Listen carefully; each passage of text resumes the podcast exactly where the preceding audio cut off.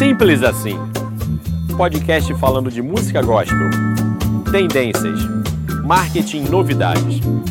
Apresentação: Maurício Soares. Olá, tudo bem? Eu sou Maurício Soares e começa agora mais um episódio do nosso podcast Simples Assim. Nesse podcast que a gente sempre fala de temas relacionados à música, ao mercado da música gospel, ao mercado digital, sobre dicas, muitas informações, muitas novidades. Então, a cada semana você sempre tem muitas uh, questões relevantes para quem não só desenvolve ou quer desenvolver uma carreira artística musical, mas que tem algum tipo de envolvimento com a música, com marketing, com criação e tudo mais. O nosso podcast, lembrando, ele está todas as quartas-feiras sendo lançado. Nós sempre temos conteúdos inéditos às quartas-feiras em todas as plataformas digitais. Eu quero, antes de mais nada, como sempre eu tenho feito nessas últimas semanas, deixar claro de que a produção desse podcast, nesse momento de quarentena, nesse momento de confinamento, de isolamento social, nós temos feito através da nossa própria casa. Não tenho feito a gravação do programa no estúdio profissional de altíssima qualidade da Sony Music no Rio de Janeiro. Então, se houver algum tipo de ruído, algum tipo de, de barulho que seja estranho ao, ao, ao ambiente, você me perdoe porque a gente tem tentado manter a periodicidade, manter a regularidade do nosso podcast e por isso eu tenho feito nessas últimas semanas ah, as gravações dos episódios na minha casa. Nesse momento, inclusive, eu nem estou no Rio de Janeiro, onde eu resido, eu estou passando uns dias no sul do país, mais especificamente na lindíssima e agradável cidade de Florianópolis. Então, a gente, nesse momento, é, segue trabalhando, segue gravando, mesmo nesse, nesse exato instante nós estamos aqui enfrentando uma temperatura de 12 graus. Imagina para alguém que é do Rio de Janeiro, de acostumado com 40 graus de calor é, lidar com esse frio, mas está sendo muito agradável, uma experiência incrível. E o que a gente não pode deixar de fazer é atualizar todas as semanas o nosso podcast Simples Assim. Agradeço muito pelas mensagens, agradeço também muito pelas perguntas, muita gente mandando o seu questionamento, entrando em contato conosco, e é muito importante que você que é ouvinte do Simples Assim tenha essa liberdade, tenha essa essa essa cultura de nos mandar quando houver algum tipo de questionamento, algum tipo, algum tipo de dúvida ou até mesmo sugestões por temas. A gente já vem aí já caminhando para mais de 10 episódios, né? Já, já ultrapassamos os 10 episódios, então cada vez mais a gente é, é, vai contar com as sugestões, as dicas, as indicações dos ouvintes do Simples Assim. E o tema de hoje é um tema que foi proposto por um dos nossos ouvintes também e que é, sem dúvida nenhuma, um ambiente muito nebuloso, por mais incrível que possa parecer, porque uh, não existe a música sem a composição, não existe a composição sem o compositor, mas esta é uma área onde a gente encontra muitas dúvidas, muitas pessoas que confundem o que, que é a, a, uma editora musical, o que, que é uma associação, qual é o papel do ECAD, é, como que se faz para editar uma música, se tem a necessidade de você fazer o registro na Biblioteca Nacional, ou seja, há muita dúvida, há muita dúvida é, no meio dos compositores com relação aos direitos autorais. Então, eu quero começar a primeira coisa é explicando a, a, qual que é o papel do ECAD. O ECAD é o Escritório Central de Arrecadação e Distribuição. É um órgão uh, privado que ele tem como finalidade fazer exatamente a arrecadação de tudo o que tem de consumo, de execução de música pelo país, então uh, seja em shoppings, em eventos, em shows, em em execução, é, em sala de, de, de, espera, qualquer tipo de, ou, ou mesmo de mídia, de veiculação, de televisão, de rádio, tudo que houver execução pública de música, o ECAD é o órgão uh, definido para uh, fazer esse tipo de arrecadação. Né? E o ECAD ele tem um trabalho diretamente uh, feito junto às associações filiadas a ele. Então, na verdade, o ECAD ele é um braço da, de, um, de um grupo de, de, de, associações. Entre elas eu posso destacar a Abramos, a Amar, a Sim, o SBACEN, a SICAM, a Socimpro e a UBC.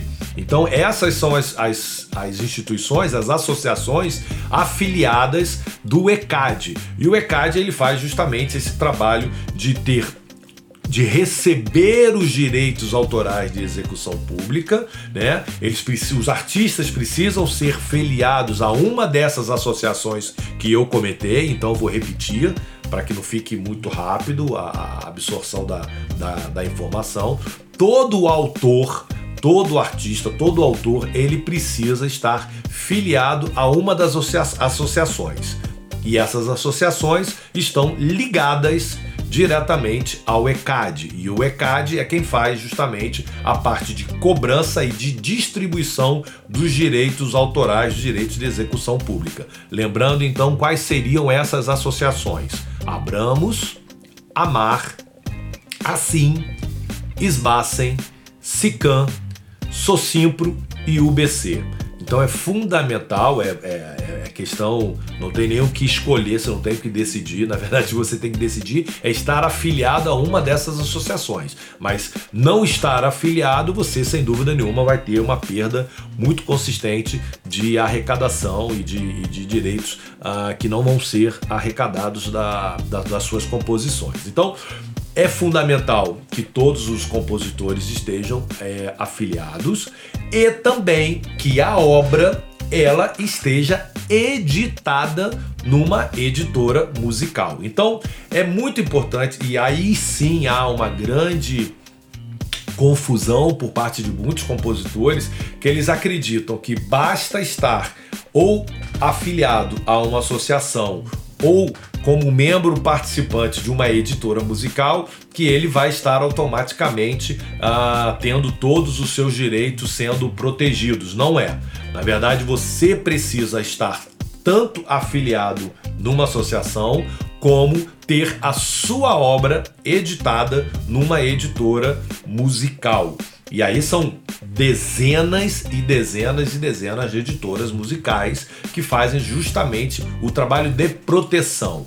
E no meu caso, eu, claro, evidente, vou indicar uma, uma, uma editora musical que ela tem um alcance global e nada mais é do que a editora que cuida, por exemplo, dos direitos autorais das obras de artistas como Michael Jackson, Elvis Presley, Frank Sinatra, uh, Roberto Carlos e tantos outros, que é a Sony ATV, que é um braço da Sony Corporate, né, que é a Sony Mundo, e a Sony TV é o braço da editora musical do grupo Sony. E ali você tem todas as informações, todos os relatórios, é tudo muito claro, tudo muito transparente e tudo muito profissional. Então, aproveitar já esse meu início de podcast, se você ainda tem dúvida onde editar a sua música, eu indico que você procure aí no site, procure nas redes sociais pela Sony ATV, que é ATV, a Sony ATV, Sony S-O-N-Y, ATV, que é a, a publisher, que é a editora musical que cuida da carreira de vários e vários compositores. É muito importante você entender de que se você é compositor, o seu grande ah, o seu grande patrimônio, a sua grande herança, que você vai deixar não só para os seus filhos, mas também para os seus netos, é justamente essa sua obra autoral. Lembrando que para que a música ela venha a ser considerada como domínio público, ou seja, para que as pessoas possam usufruí-la sem necessariamente pedir a autorização, sem pedir, é, sem fazer os pagamentos de direitos autorais, somente após 70 anos após a morte do compositor. Então, se eu tenho uma música, eu editei essa música e essa música vai ficar vinculada ao meu espólio, ao meu inventário após a minha morte ainda 70 anos. E aí ela vai, ela pode até durar um pouquinho mais de 70 anos, porque ela entra em domínio público a partir do dia 1 de janeiro do ano subsequente aos 70 anos da morte do compositor. Ou seja, é muito tempo para que a família possa usufruir da, da, dos direitos do autor. Então é muito importante que todo compositor tenha um cuidado muito grande, um cuidado muito grande na, na, na, na, no controle, na, no cuidado, na gestão, na organização de, de seu conteúdo. Né? A, a, a, mais uma vez eu quero lembrar que esse é o grande é, a grande herança que você pode deixar para todos os seus herdeiros, né? Que é uma obra autoral. Eu vejo que muitos artistas, muitos compositores não estão ainda levando a sério essa questão. Alguns não têm o controle sobre os relatórios, sobre a, a, a da onde vem a, a, receita, e isso é muito fundamental. E hoje é importante que você tenha não somente uma associação, mas que você tenha uma editora musical que ela te dê todas as informações muito claras, muito corretas, porque hoje você tem através dos sistemas as informações, elas são muito fáceis. São muito fáceis de você ter, de você retê-las, de você ter acesso. Agora, precisa que a sua associação e a sua editora tenham como prática a transparência, tenham como prática a organização, os sistemas, né? E porque hoje há, sem dúvida nenhuma, uma quantidade de compositores com retidos muito grandes. O que, que vem a ser o retido? O retido é uma obra que gerou uma receita, gerou um valor, mas que o ECAD não consegue identificar ou não consegue chegar até o compositor, justamente porque ele não tem ou uma associação ou ele não tem uma, uma editora musical para cuidar dos seus, dos seus direitos, né? Muitas das vezes a, ECAD deixa esse valor retido porque também há uma duplicidade, ou seja, há duas pessoas requerendo o, a autoria da canção. Então, aquele, aquele, aquele valor ele não vai ser pago para um ou para outro até que se chegue a uma decisão final sobre a autoria. Também há um outro caso muito, muito comum que é o erro de informações. Então, se você dá algum tipo de informação errada, o computador não vai pegar o seu telefone, não vai ligar, não vai te procurar, não vai te mandar carta, não vai uh, correr atrás de você para que uh, aquele dado seja corrigido. Então, por isso é muito importante, eu diria que é fundamental que todo compositor ele esteja muito atento ao, ao controle, a, ao registro, às informações, a, a, aos pagamentos. E isso é uma questão que a gente tem que, como uma hora interessado, a gente tem que estar acompanhando o tempo todo. O que eu posso dizer é que hoje há muitas editoras musicais, há, há um número mais restrito de associações, mas hoje há um editor,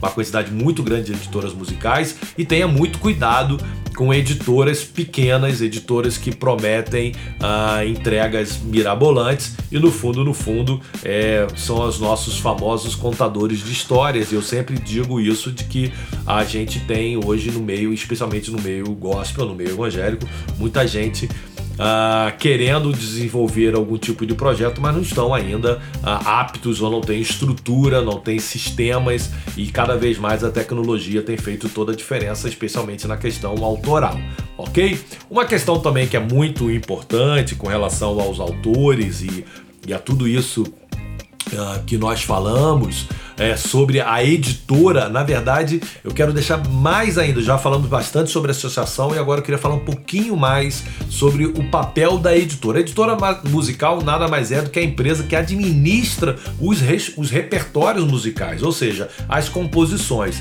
Ela licencia os, os usuários em relação às diversas modalidades de sua utilização, como as gravações, comercialização de produtos, arquivos digitais, sincronização, audiovisual em cinema, TV, etc etc. Ou seja, a editora musical é o primeiro contato entre um artista e a obra. Então, se eu quero gravar uma música, se eu quero gravar uma versão internacional, se eu quero gravar uma música de um outro compositor, o primeiro caminho que você vai fazer é justamente buscar a autorização junto à editora musical. Hoje em dia, com essa questão toda de lives, e, e, e, dessa popularização na produção musical, eu vejo muita gente ah, tendo é, é, erros no sistema de, de, de, gravação, porque primeiro grava, não pede autorização, acha que a música não vai ser encontrada e vai lá e coloca a música no YouTube ou em alguma plataforma. Automaticamente essa música vai ser bloqueada e, inclusive, pode gerar uma sanção mais séria Uh, para o intérprete da música. Então, primeiro passo que você tem que fazer ao gravar uma música que não é sua é buscar a autorização da editora musical. Né? Ah, hoje você pode, se o compositor ele não estiver vinculado a uma, a uma editora musical, você tem que fazer o contato e o contrato diretamente com o compositor. E aí vale a pena ressaltar algumas questões que são muito importantes uh, de você estar atento se você é um cantor, especialmente um cantor independente que vai fazer contato com um um compositor musical. É, alguns dados que precisam ser observados: a questão da exclusividade, o tempo de exclusividade para o uso da sua música, para que você não grave uma música e na semana seguinte ver outra pessoa e outra pessoa e outra pessoa e outra pessoa gravando aquela mesma música. Então, essa questão da exclusividade é muito importante. Né? É importante também que você faça um acordo comercial com o compositor. Geralmente, os compositores eles pedem uma espécie de um adiantamento para os cantores independentes. Isso aí é uma questão que funciona exclusivamente para cantores independentes ou às vezes até de gravadoras pequenas, mas nas grandes gravadoras, nas majors, esse não é uma, uma prática corriqueira. Né? E é importante que você de fato uh, se certifique de que aquela música, de que aquela composição foi exatamente criada a, a, e registrada por aquele compositor. Muita gente me pergunta também sobre a necessidade de registrar a música na Biblioteca Nacional. E a minha resposta é transparente, de forma direta, é não. Criou-se no passado a, essa história de que precisaria é, editar na Biblioteca Nacional. Gente, isso não existe, isso não precisa, isso se em alguma época foi necessária, hoje em dia não é mais necessário. O que você precisa sim é a, a, a é, publicar a sua música junto a uma editora musical. E a editora vai cuidar de todo o restante do processo, inclusive na questão de busca, caso a tua música seja gravada por uma outra, um outro artista, um outro intérprete sem a sua autorização, a própria editora musical irá fazer esse trabalho de bloqueio e de e de penalização e tudo mais e tal. Então é muito importante que todo compositor, que todo artista tenha um entendimento muito claro a respeito dos, dos processos que estão ligados a esse universo da composição musical. E para os compositores, o que eu posso dizer é que vocês devem o tempo todo estar acompanhando, buscando relacionamento com os artistas, buscando relacionamento com os produtores. Eu vejo muitos compositores tendo ah, ah, grandes obras, grandes músicas, mas eles esperam que o artista ou que o produtor musical venha até ele para pedir. O que eu posso indicar é que hoje, nesse momento em que temos uma produção musical intensa, constante, o caminho é que você prepare um, um, uma boa apresentação de suas composições e faça chegar até os artistas que você acha que tenham adequação àquela sua canção ou aos, aos próprios produtores musicais. É muito importante que o, que o compositor ele seja o mais criterioso possível. Nós temos um grupo de WhatsApp, eu trabalho com um grupo de WhatsApp de compositores e eu sempre falo com eles: gente, não adianta mandar 50 músicas quando a gente pede um, um repertório para um determinado artista. O trabalho de seleção da música, ela deve ser feita pelo próprio compositor. Quando um compositor ele manda 50 músicas, ele transfere para o cantor a responsabilidade da escolha da música. E eu duvido duvido em 30 anos de mercado que o cantor ele vai ter paciência de ouvir 50 músicas de um mesmo compositor. Então a possibilidade de você, ali na música número 15, 25, ter um grande hit e ela sequer ser percebida porque você mandou ela num grande balaio, ela é enorme, ela é real, ela é total. Então, a minha dica é se você é compositor, se você de fato tem um hit, se você de fato tem uma música que arrepia, faça o melhor projeto de apresentação dessa música e foque somente nela. Não tenha a expectativa de, de apresentar 4, 5, 10 músicas. Apenas, apenas ap apresente uma única canção e eu tenho certeza que se ela for bem aceita, se ela for gravada, ela vai abrir ela vai abrir a estrada, ela vai abrir o caminho para que outras músicas de sua autoria possam ser também percebidas e gravadas pelos grandes artistas. Ok? Eu quero agradecer imensamente a audiência de todos vocês. Mais um, um episódio do Simples Assim. Eu espero que tenha sido proveitoso, que tenha sido uh, ilustrativo e que tenha contribuído para um melhor entendimento sobre esse universo tão uh, instigante que é o nosso universo da música. Eu, como tenho feito nas últimas, uh, nas últimos episódios, eu quero indicar a vocês duas canções. Uma canção da minha queridíssima amiga Mariana Valadão, a música A Ponte. A Ponte. Essa música já é um grande sucesso, já tem tido re resultados incríveis e eu quero sugerir e indicar essa música para que você possa ouvir e colocá-la na sua playlist e você possa curti-la e compartilhá-la com o máximo de pessoas possíveis. A Ponte com Mariana Valadão. E a segunda canção é Bússola, da jovem cantora capixaba Amanda Loyola. Ela que lançou recentemente essa canção, também o vídeo e que eu tenho recebido é, relatos, é, comentários muito impressionantes, muito efusivos a respeito do talento, do carisma e da simpatia dessa jovem cantora. Então, as minhas duas dicas de hoje do Simples Assim, Mariana Valadão com a canção A Ponte, Amanda Loyola com a canção Bússola.